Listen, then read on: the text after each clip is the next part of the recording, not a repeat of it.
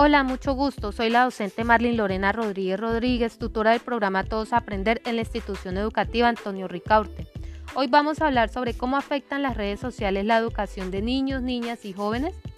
Pues bien, las redes sociales en Internet son atractivas para ellos porque ofrecen espacios interactivos de socialización en los que pueden aislarse de los adultos, en los que pueden sentirse diferentes o incluso construirse una personalidad a su gusto mostrándose no como son, sino como les gustaría ser, llevando a su utilización en exceso, creando adicción y alejándolos de la vida real.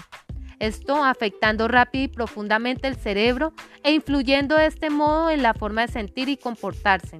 Por esto, la única manera de minimizar los riesgos y maximizar las oportunidades es el establecimiento de una serie de normas o pautas que hagan las familias con sus niños, niñas y adolescentes.